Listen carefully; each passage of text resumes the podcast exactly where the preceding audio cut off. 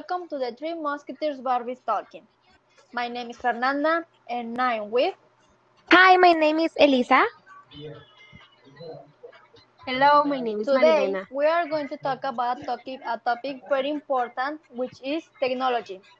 Technology is an ever-present part of our daily lives and the amount of time we spend interacting with our personal technology devices is only increasing as we feel the need to stay connected. As a result, it's nearly impossible to prevent our young children from also desiring these interactions. Let's go with Elisa. Thank you, Fern. Now I'm going to talk about the technology in children. And these days, it's very common to see children eating but without looking away from the cell phone or the tablet. And you know what's annoying me, girls? That unfortunately, the parents are who give them these devices so the, they can be entertained and not disturb others. According to studies, children are in contact with technology has its advantages and disadvantages. I'll mention some of them. One, access to adapted and useful content. Children can learn a lot through application. Improve mental attention, literacy, memory, or math. Many apps stimulate children education and learning through games and stories. And three, the child can learn a language. The disadvantages are one, a child who spends a lot of time in front of the cell phone doesn't speak and that influence of their language and they don't interact for a long time. Those are reasons for become isolated children. Two, independence. Critics of technology mention that devices can cause addiction and dependence, especially if they don't have established schedules. 3. Obesity and posture or vision problems. A child who doesn't play with other children, who doesn't play sport and spends the entire day looking up for on the cell phone, it's a high risk of being obese.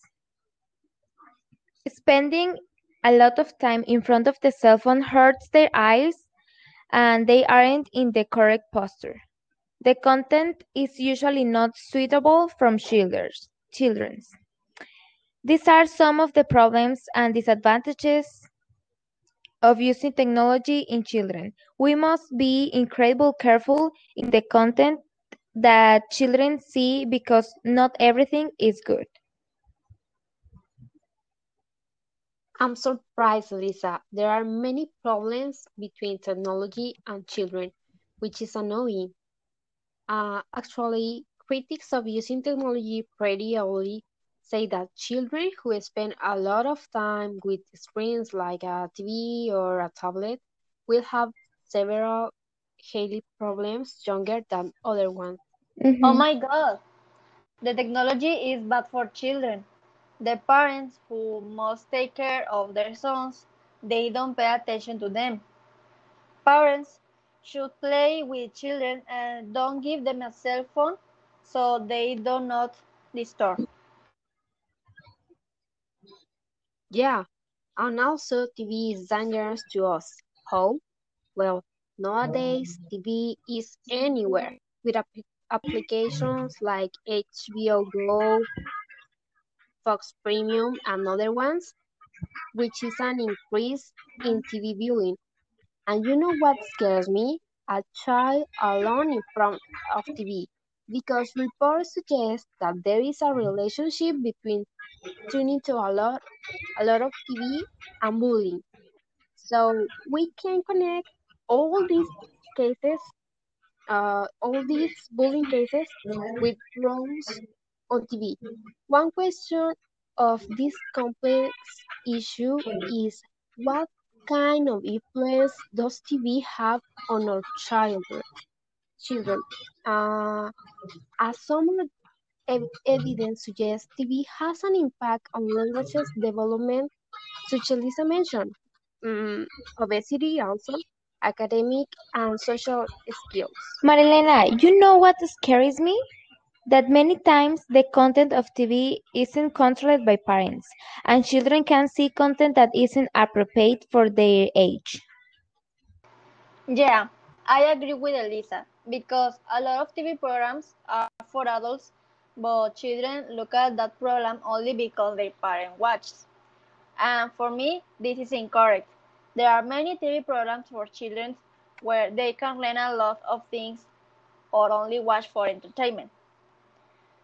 Well, I'm going to talk about video games. Girls, do you play video games?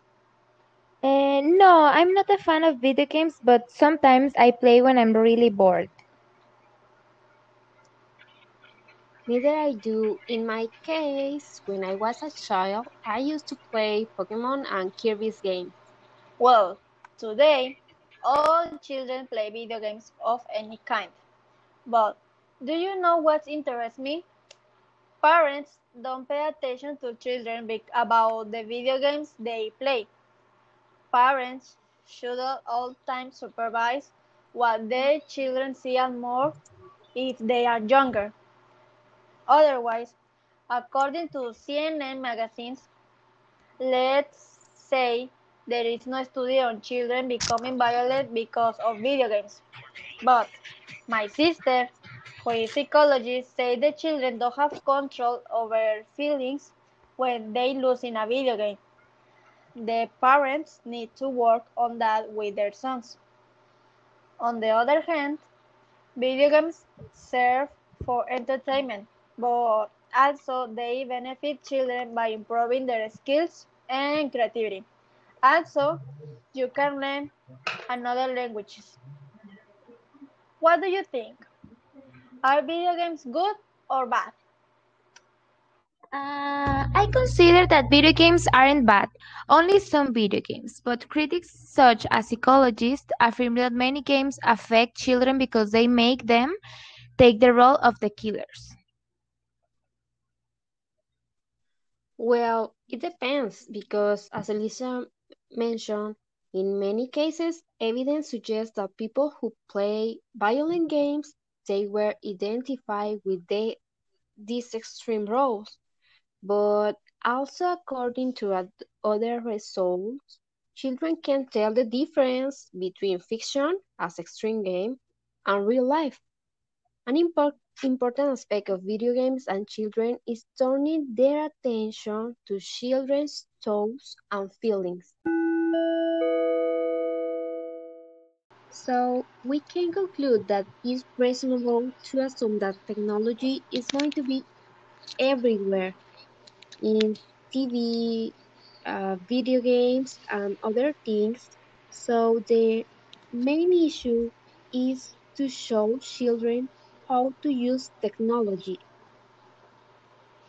Yeah, it's amazing how technology has changed society for the better, but also for the worse. And about for television, even though it has been around for a long time, it is still a controversial issue. Yes, but technology is good but we always have to supervise our children that avoid problems with their behavioral language, posture, and vision.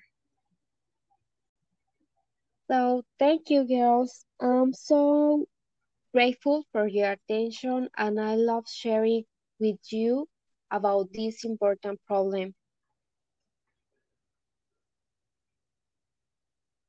Thank you, girls. And it's all for today. See you on the next podcast.